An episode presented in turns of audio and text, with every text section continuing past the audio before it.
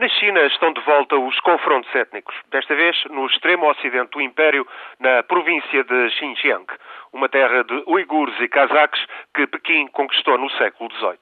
Motins na capital, em Urumqi, redundaram em pelo menos centena e meia de mortos e mais de 800 feridos.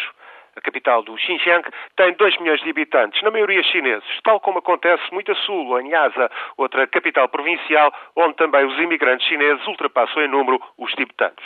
Nesta região da Ásia Central, Pequim tem seguido a sua política tradicional de promover a imigração chinesa. 8 milhões de uigures são já uma minoria na sua própria região. Representam apenas 45% da população. O desenvolvimento económico das últimas décadas, nesta região muito rica em petróleo e minérios, centrou-se sobretudo nas grandes cidades, em Urumqi e Kashgar, e beneficiou também e sobretudo os imigrantes chineses. Discriminados na sua própria terra, os muçulmanos uigures não escondem a antipatia para com Pequim, tal como os tibetanos. O movimento separatista recorda as memórias da independência das cidades oásis do antigo Turquestão Oriental, mas o controle chinês é uma realidade cada vez mais forte.